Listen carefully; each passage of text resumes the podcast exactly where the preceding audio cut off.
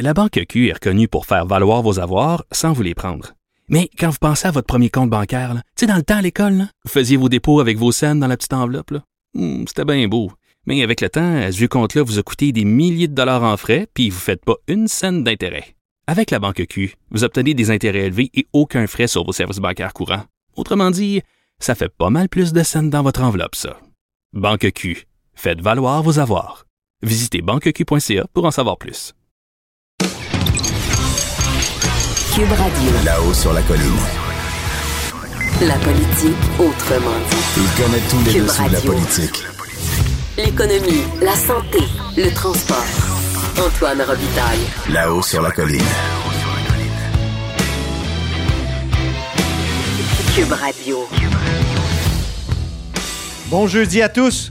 Aujourd'hui, à la hausse sur la colline, on donne le temps au journaliste Alexandre Biard du bureau d'enquête de nous parler du livre du député indépendant et anciennement libéral Guy Wallet intitulé Qu'on accuse ou qu'on s'excuse, ouvrage que notre collègue a lu attentivement. Alexandre était aussi à la conférence de presse de M. Wallet aujourd'hui et il nous en fait un compte rendu complet. On écoutera enfin le malaise que provoque cette affaire chez la chef libérale Dominique Anglade. Mais d'abord, mais d'abord, il y a un vadrouilleur au bout du fil.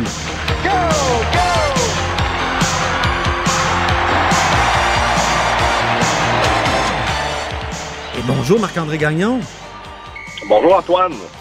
correspondant parlementaire à l'Assemblée nationale pour le Journal de Québec et le Journal de Montréal. Donc, euh, tu es à quel endroit déjà? Je crois dans Port-Neuf.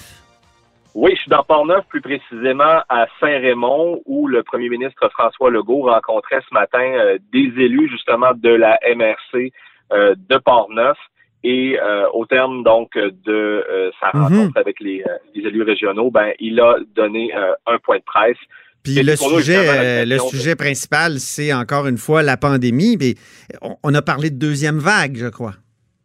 Ben c'est ça, exact. Donc, dans l'éventualité d'une euh, deuxième vague, le premier ministre a insisté là euh, sur le fait qu'il n'en est pas encore rendu là, mais si jamais une deuxième vague euh, devait se confirmer, euh, ben euh, le gouvernement du Québec reconfinerait région par région, voire même sous-région par sous-région, euh, a-t-il dit.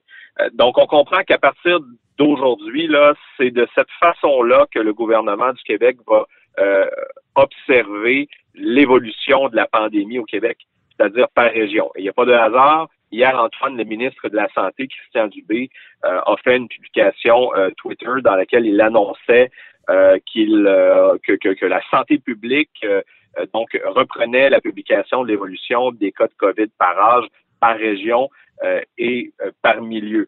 Donc, s'il devait y avoir, par exemple, des éclosions plus importantes dans une région euh, que par rapport à, une autre, ben c'est cette région-là que l'on pourrait confiner plutôt que de reprocéder à que d'y aller avec un reconfinement euh, généralisé qu'on souhaite euh, visiblement éviter à tout prix. Actuellement, à Québec, il y a vraiment une éclosion. Est-ce que ça veut dire qu'on va fermer la région de Québec? Que toi et moi, on va être prisonniers? On ne pourra pas aller faire, mettons, du paddleboard dans Charlevoix?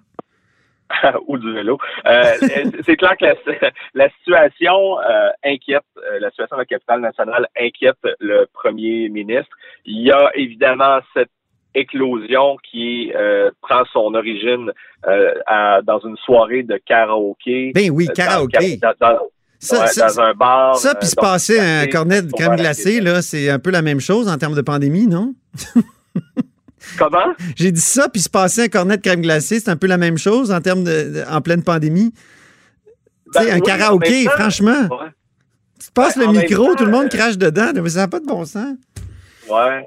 Mais j'ai entendu plusieurs témoignages, moi, de- depuis au cours des dernières heures, de, de tenanciers euh, euh, de bars euh, où il où il y a encore des activités de karaoké, mais où on le fait de on le fait bien, c'est-à-dire qu'on le fait de, de façon sécuritaire. Il y a des gens qui décontaminent euh, les, les, les micros avec euh, un système euh, euh, au, au, au rayon UV. Euh, il y a j'ai entendu aussi l'exemple d'un- bar où ben on, on- les, les- chaque client se fait remettre sa propre moumoute de micro et peut repartir à la maison avec sa propre moumoute de micro. Alors et et il y en a qui installent des les chanteurs dans une espèce de de, de cubicules avec des plexiglas pour être certain que euh, que, que, que, leur gouttelette, euh, quand ils quand, quand ils s'élancent sur une chanson de Bon Jovi, euh, ne se retrouve pas partout dans, dans l'air et contamine d'autres gens. Et, et, le premier ministre, tout à l'heure, a reconnu ces efforts-là parce qu'il a dit, moi, ce que je vois, c'est que la majorité des tenanciers de bars puis des restaurants font bien les choses, mais il y a il y a quelques exemples. On comprend qu'ils ciblaient notamment le bar Le Kirouac dans le quartier Saint-Sauveur. Euh, font peut-être moins attention. Puis là, c'est assez dramatique. Euh, on, ben parle de cas dans, plusieurs euh, écoles parce qu'il y a eu de la, région de Québec, parce qu'il y a eu de la contamination communautaire. Maintenant, près d'une cinquantaine de cas et on peut deviner que ben, ça va continuer de, de, de, s'étendre comme ça, cette contamination. Donc, c'est ce qu'on veut éviter. Et François Legault a, assuré que pour l'instant, il n'en est pas rendu, là, euh, même s'il ne l'exclut pas, à interdire des activités comme le karaoké, même si on s'entend, Antoine, que ce n'est pas une activité qui est euh, essentielle, ça va de soi. Euh, ah, ah, quand même, pour certaines personnes que je connais, c'est presque essentiel, Marc-André. Puis moi, je pense qu'on pourrait même inventer un nouveau concept. Là, des, après les restaurants, apportez votre vin, apportez votre micro. Peut-être, peut-être. Ça pourrait être une façon de, de, de s'en tirer. Mais euh, l'approche à, ce moment-ci, plutôt que d'interdire des activités comme le karaoké, l'approche du gouvernement, euh, il va plutôt dans le sens euh, de, de, de, punir plus sévèrement les tenanciers de bar qui font pas les choses correctement, mais aussi les individus, euh, parce que c'est ce qui est arrivé euh, dans le cas du, du bar Le Kirouac, les individus qui ont des symptômes, qui ont subi un test, qui sont en attente du résultat, mais qui décident de s'en foutre, puis qui sortent quand même, qui font la tournée des bars. Et donc, c'est ça qui s'est produit à Québec et, et c'est ce que le gouvernement veut essayer de punir plus euh, sévèrement, c'est-à-dire autant les établissements que les individus. Et la vice-première ministre et ministre de la Sécurité publique, euh, Geneviève Guilbeault, euh, travaille là-dessus, là, donc finalement pour donner des, des, des, des amendes qui seront plus significatives et qui vont encourager les gens à respecter davantage les, les consignes. OK. Donc, euh, pas d'interdiction des karaokés, mais quand même euh, des règles plus claires puis des pénalités pour ceux qui euh, reviennent chez eux après une soirée karaoké avec des symptômes puis qui envoient quand même leurs enfants à l'école. pour résumer, c'est un peu ça. Exact. Et le risque, c'est un peu comme je le disais au premier ministre tout à l'heure quand je lui ai posé ma question. Le risque, c'est donc que ceux qui font bien les choses se retrouvent à être pénalisés en raison de quelques cas de, de quelques tenanciers qui font pas les choses euh, correctement. Et il faut-il le rappeler, depuis le début de la pandémie, les, tenanciers euh, de base sont comme dans une classe à part parce qu'ils n'ont reçu aucune aide euh, de la part des gouvernements, alors qu'on les force soit à fermer ou tantôt à réduire leur capacité, le nombre de clients qu'ils peuvent accueillir. OK, Marc-André, parle-nous maintenant de la prochaine étape, le prochain voyage ou la prochaine mission, comme on dit euh, au gouvernement du Québec, euh, de François Legault, c'est-à-dire en Ontario, avec des ministres. il va aller rencontrer euh, Doug Ford, le premier ministre de là-bas, puis ils ont un sujet vraiment d'intérêt commun. Oui, donc évidemment, il sera question de relance économique.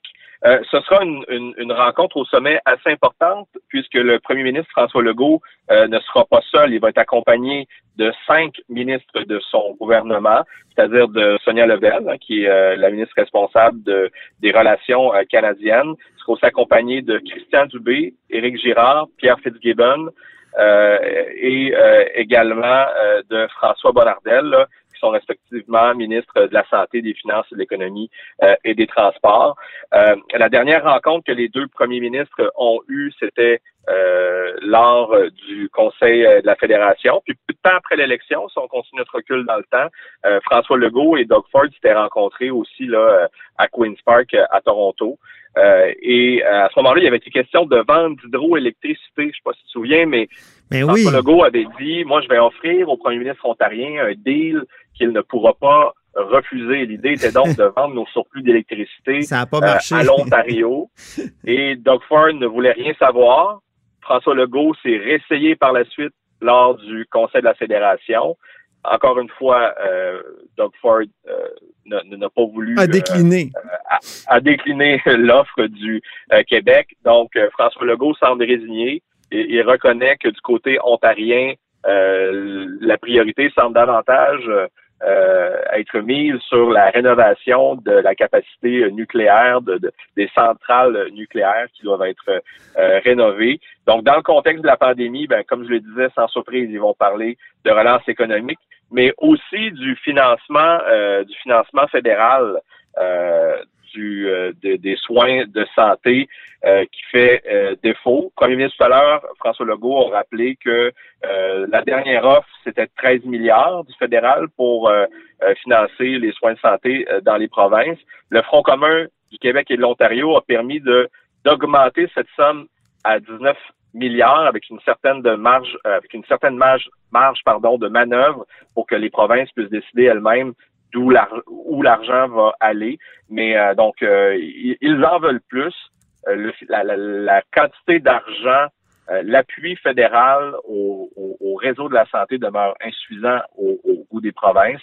L'augmentation n'a pas n'a pas été n'a pas suivi celle des dépenses dans, dans les soins de santé dans les différentes provinces. Donc, on comprend là que au terme de cette rencontre-là, mercredi prochain, ils vont faire front commun une fois de plus pour que le fédéral allonge euh, davantage d'argent aux provinces pour le financement des soins de santé, euh, qui, euh, évidemment, devient un enjeu d'autant plus important avec la pandémie que l'on vit. Ben oui, puis il semble y avoir de toute façon une source infinie d'argent au fédéral. Donc, ça ne devrait pas poser problème, surtout quand le gouvernement fédéral actuel est minoritaire puis que l'Ontario puis le Québec, à eux deux, représentent quoi, 60 de la population du Canada? Oui, et, et, aussi euh, du fait que le gouvernement fédéral était dans une position minoritaire. Euh, on, voit, on voit que les conservateurs sont en train de, fourbir leurs armes. Euh, il recommence à être question peut-être d'élections qui pourraient avoir lieu euh, plus tôt que prévu. donc voilà. Parlant santé, Marc-André, je m'inquiète pour la tienne parce que je sais que tu t'en vas chez Tiwi, casse-croûte légendaire de Portneuf où tous les politiciens vont et tous les journalistes quand ils passent. Alors, je m'inquiète un ben, peu quand même. Ben, Prends euh, soin de toi. C'est ça, je ne sais pas si François Legault a décidé de faire un arrêt là aujourd'hui. Euh, c'est ce que je, c'est ce que je vais m'empresser d'aller constater euh, à l'instant, cher Antoine. Je t'enverrai une photo. On veut un reportage complet sur la Galvaude. Merci. Merci, bonne journée. C'était Marc-André Gagnon, euh, donc comme vous le savez, correspondant parlementaire à l'Assemblée nationale pour le Journal de Québec et le Journal de Montréal. Vous êtes à l'écoute de là-haut sur la colline. La Banque Q est reconnue pour faire valoir vos avoirs sans vous les prendre. Mais quand vous pensez à votre premier compte bancaire, tu sais, dans le temps à l'école, vous faisiez vos dépôts avec vos scènes dans la petite enveloppe. Hmm, c'était bien beau. Mais avec le temps, à ce compte-là vous a coûté des milliers de dollars en frais, puis vous ne faites pas une scène d'intérêt. Avec la banque Q, vous obtenez des intérêts élevés et aucun frais sur vos services bancaires courants. Autrement dit, ça fait pas mal plus de scènes dans votre enveloppe, ça. Banque Q, faites valoir vos avoirs. Visitez banqueq.ca pour en savoir plus. C'est Alexandre, c'est encore Alexandre, c'est toujours Alexandre. Et bonjour Alexandre Biard. Bonjour Antoine Rabitaille. Journaliste pour notre bureau d'enquête. Alors Guy Wallet, ce député maintenant indépendant, anciennement libéral, expulsé du caucus d'ailleurs en 2018, puis en 2017, il avait été arrêté par l'UPAC. Il publie un livre, il publie un livre qu'il intitule Qu'on accuse ou qu'on s'excuse. Il l'a présenté aujourd'hui à l'Assemblée nationale. Tu l'as lu attentivement, ce livre-là. Tu étais à la conférence de presse. Est-ce que ça jette un peu de lumière sur cette saga qui est pas mal opaque? Mais je pense que l'objectif, c'est effectivement de faire la lumière. Par contre, on est quand même euh, devant certaines zones d'ombre qui euh, subsistent euh, concernant les dernières années de Guy Wallet. Mais là, ce matin, on apprend qu'il veut se représenter. Donc, il aime son rôle de député. Moi, j'ai trouvé ça paradoxal parce qu'il nous dit qu'il est un homme brisé, dont il doit rebâtir sa crédibilité, son intégrité, pour employer le mot. Mais il veut quand même représenter sa vie. Ouais. Oui. Euh, Est-ce qu'un homme brisé peut représenter des, des, commettants comme il faut? Ben, en tout cas, je pense que de son point de vue à lui, euh, c'est probablement une question de perception à rétablir. Sa conviction qu'il est intègre, je pense que c'est un élément central de ce livre-là. Je pense qu'il ne faut pas euh, occulter le fait que ce livre-là est, un outil de, pédagogie, si, si tu veux, là, Mhm. sur, euh, sur justement son intégrité. Mais c'est vrai qu'il est satisfait, euh, c'est ce qu'il nous a dit, qu'il apprécie son statut de député indépendant à cause de la liberté que ça lui donne et même d'un certain pouvoir, là, parce qu'on sait que sur le plan des, euh, des règles parlementaires, là, Il dit j'ai un veto. j'ai un vélo, donc, donc ça, ça a l'air de lui plaire. Donc, euh, probablement que... Puis, il a insisté beaucoup aujourd'hui sur la collaboration entre parlementaires, entre les partis. euh, donc, euh, il met ça comme une vertu cardinale du euh, parlementarisme et du parlementarisme québécois. Et je pense qu'on ne peut pas écarter non plus cette analyse-là de sa part des euh, éléments plus controversés sur ce qu'on lui attribue comme niveau de collaboration avec la CAQ. Parce que rappelons un peu pour ceux qui auraient oublié là, les- la saga Guy Wallet. Il est arrêté en octobre 2017. Pourquoi, euh, Alexandre? Bon, alors, il est arrêté euh, dans le cadre euh, d'une enquête de l'UPAC pour trouver l'origine de fuites d'informations policières, donc de documents tirés des enquêtes de l'UPAC. Puis la fameuse enquête mâchurée sur le Parti libéral. La fameuse enquête mâchurée dont on a parlé abondamment dans nos pages. Ouais. Mais donc, M. Ouellette est euh, soupçonné euh, à ce moment-là par l'UPAC euh, d'être euh, à l'origine de ces fuites-là. Et il y a tout un scénario euh, rocambolesque là, pour euh, l'attirer à l'extérieur du Parlement. Ah oui, Euh, c'est fou. là. Ici, euh, quelques Il est appâté de- par des, des- des faux textos ouais, d'un de ses amis, mais qui finalement, au bout du, au bout du, du clavier, c'était une policière. Donc, le livre euh, relate effectivement euh, ça, avec des éléments évidemment qu'on n'avait pas encore euh, vus. Et- On apprend quand même des choses. Ouais, c'est son point de vue qu'on avait un peu euh, perçu à travers toutes sortes d'échanges, là, et à travers les affidavits, puis bon, etc. Il y avait des récits, euh, mais euh, c'est son point de vue, en fait. On voit exactement, là, il raconte euh, sa, son interrogatoire le soir de son arrestation, comment il y avait des douleurs physiques tout le long, comment il a été Ah oui. brisé dans les jours qui ont suivi par, euh, par tout ça, comment il a craqué euh, à certains moments. Donc, euh, on se doute que c'est pas, ça n'a pas été une épreuve facile. C'est ça, c'est ça. D'ailleurs, aujourd'hui, moi, j'avais l'impression d'un testament politique. Il est venu, il a, fait un long préambule, en fait. euh, on pensait que c'était un point de presse, mais avant le point de presse, il y a eu comme une présentation très longue des éléments du livre et de sa, de sa position, c'est-à-dire que lui, il est une victime là-dedans de l'UPAC. Il n'est pas la seule victime d'ailleurs. Il dit, mais les conjointes et d'autres euh, personnes. On a eu l'impression qu'il était en fin de carrière. Ben, c'est drôle que tu dises ça parce que moi, j'avais remarqué dans le- les remerciements euh, en, préambule dans le, dans le livre, il disait qu'il avait été euh, député depuis 13 ans. Puis moi, j'étais surpris qu'il opte pour un chiffre définitif dans le livre. Puis je me suis posé la question, est-ce que c'est le signe que il, il- il aura fait, il, aurait bou- il aura bouclé 13 ans? Mais aujourd'hui, on, on a eu le- le- le- la réponse de sa part qu'il souhaite terminer son mandat. D'une part. Donc, euh, M. Wallet, il, a été élu la première fois en 2007. Donc, euh, et même se représenter. Maintenant, euh, il laisse la porte ouverte là, à réintégrer le caucus libéral, mais on sait que, bon... justement, parlons de ça, de son expulsion. Pourquoi il a été expulsé en 2018? C'est entre autres à cause d'informations du journal aussi. Là. Oui, qu'on avait eu, euh, donc en toute fin de campagne électorale en 2018, on avait publié des informations à l'effet que euh, des euh, adresses de courriel associées à M. Ouellet avaient été utilisées pour envoyer des informations compromettantes, donc embarrassantes pour le Parti libéral à la coalition Avenir Québec. Et euh, donc, ça, ça avait fait des vagues. Je pense que c'était à quatre jours de l'élection. Euh, Monsieur euh, Couillard avait choisi de avait renouvelé en quelque sorte là, Sa confiance. je sais pas, est-ce qu'on pouvait parler de confiance ou est-ce qu'il était vraiment dans une situation, dans une, une- comment dire, acculé au pied du mur à quatre jours du Il scrutin? ne voulait pas perdre un candidat, dans le fond. Je pense qu'il y aurait peut-être eu plus d'analyses qui se seraient faites à ce sujet-là, mais ça a été reporté. Ces questions-là se sont posées après le scrutin, après la défaite de M. Couillard. Et là, euh, ce qu'on euh, a compris, c'est qu'en fait, euh, c'est ça, l'exclusion de M. Ouellet était due à, à c- à ces allégations-là de collaboration avec la CAQ, peut-être d'un peu trop près, Mhm. au sujet d'une nomination d'un militant libéral, donc à un poste de la haute fonction publique.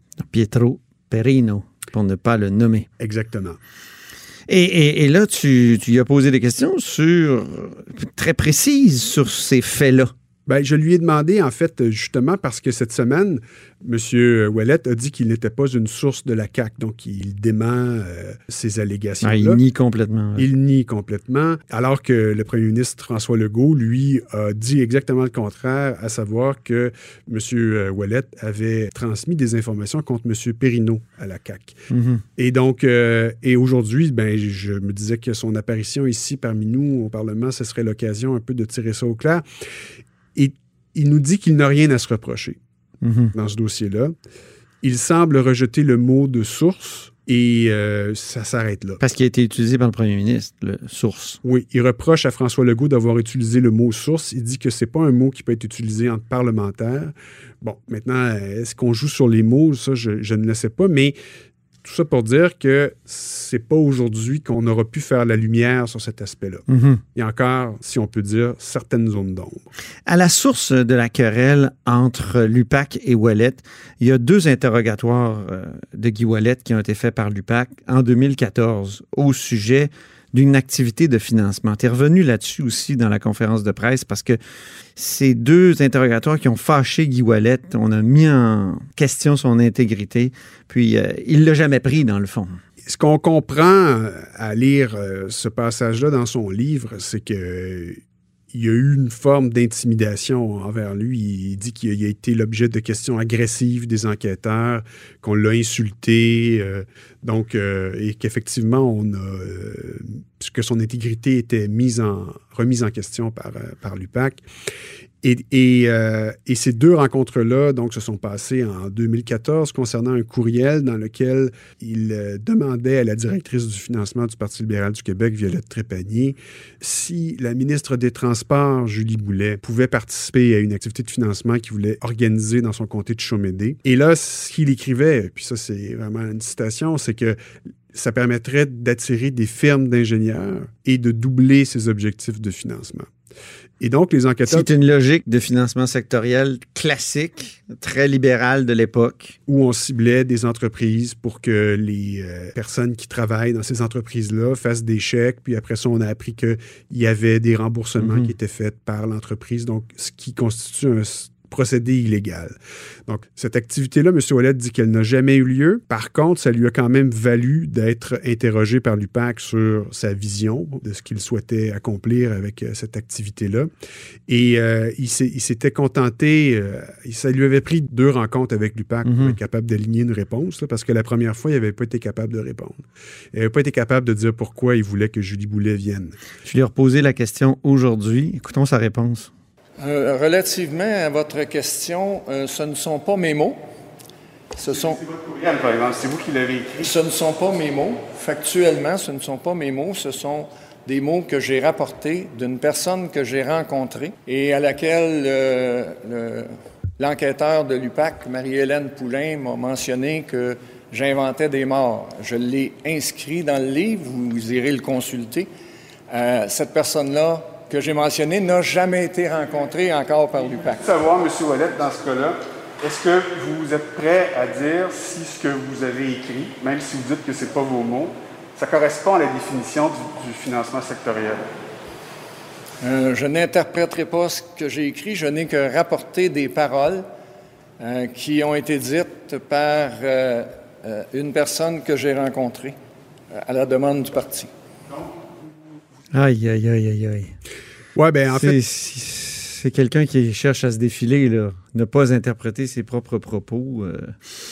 oui, effectivement. Et, mais ce qu'il faut savoir, c'est que le courriel. euh, Ouais, à qui il fait référence dans ce courriel-là? Oui, en fait, il fait référence à Paul Vaillancourt, le frère Ah. de Gilles Vaillancourt. Oh! Donc, euh, c'est ce qu'il dit, c'est que c'est le Parti libéral du Québec qui lui avait désigné M. Vaillancourt pour organiser une activité de financement.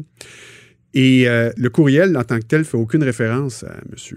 Vaillancourt. Son nom n'est pas mentionné. il n'y a pas une citation comme telle. Le, le courriel comme tel est un texte suivi qui semble du cru de M. Ouellet. Donc, c'est important de le préciser parce qu'à sa lecture, on a l'impression que c'est quand même lui qui est l'auteur de 100 là. Mais là, il semble Ben dire oui. aujourd'hui qu'il dicté. C'est ce qu'il avait dit aussi là, à l'UPAC. Mhm. Sa version, il maintient sa version. Mais bon, donc euh, moi, j'ai essayé de savoir, euh, est-ce que malgré tout, là, on n'est pas devant quelque chose qui s'apparente à du financement sectoriel. Et je pense que, encore une fois, là, on est devant une zone d'ombre. On n'a Oui. pas de réponse. Non, clairement. Comme l'autre question que tu lui as posée, c'est est-ce que quelqu'un qui était dans cette situation-là pouvait présider de façon très euh, sereine la commission des institutions qui devait justement entendre l'UPAC? Est-ce qu'il n'était pas, d'une certaine façon, en conflit d'intérêts? Là aussi, la réponse n'était pas euh, limpide. Ben, C'est-à-dire que moi, je, je me posais la question de la charge émotive. Hein? Parce qu'on on comprend à la lecture du livre que ça n'a pas été un épisode heureux, Mhm. cette, euh, cette première rencontre avec les enquêteurs de l'UPAC en 2014.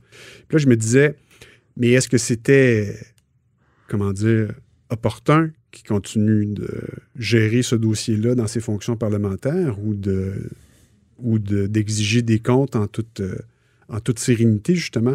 Et à plus forte raison que dans le livre, il accuse Lupac et Robert Lafrenière d'être eux autres mêmes en conflit d'intérêts parce qu'ils se représentaient Ben oui. dans une commission parlementaire qui était présidée par euh, M. Ouellet, Mhm. alors qu'au même moment, l'UPAC essayait d'avoir des mandats euh, dans, son, dans son dossier pour l'arrêter. Oui, c'est ça. Et, et donc, ce qu'il laisse entendre, dans le fond, c'est que Lafrenière avait son agenda, euh, faire avancer le projet de loi sur lequel il venait s'exprimer en commission parlementaire pour la création de l'UPAC comme corps de police. Mhm.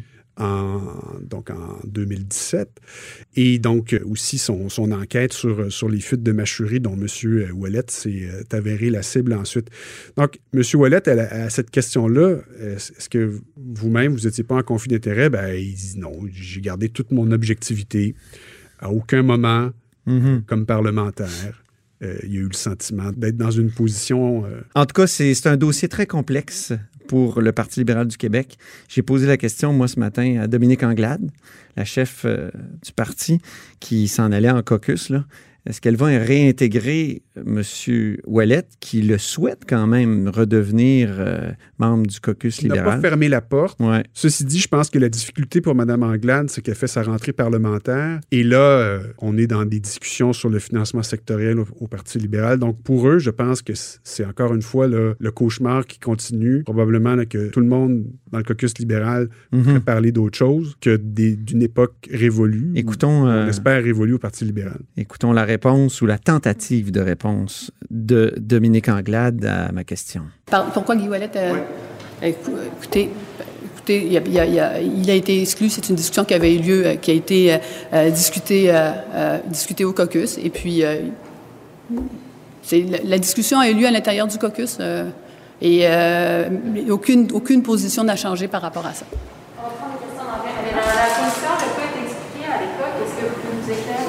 Je n'ai aucun commentaire, je n'ai j'ai aucun commentaire à formuler à ce, à ce sujet-là. Sur ce qu'il dit de vous dans, dans son livre non plus? Je n'ai vraiment aucun commentaire à formuler à ce sujet-là. Donc, il ne sera jamais réintégré? Aucun commentaire à formuler. Il l'avait voulu, le livre? Je n'ai pas. les- mon équipe m'a fait euh, part des, euh, des, euh, des extraits, mais encore une fois, parce que pour être, pour être informé, mais je n'ai aucun commentaire à formuler à ce sujet. Aucun commentaire à formuler. Aucun commentaire.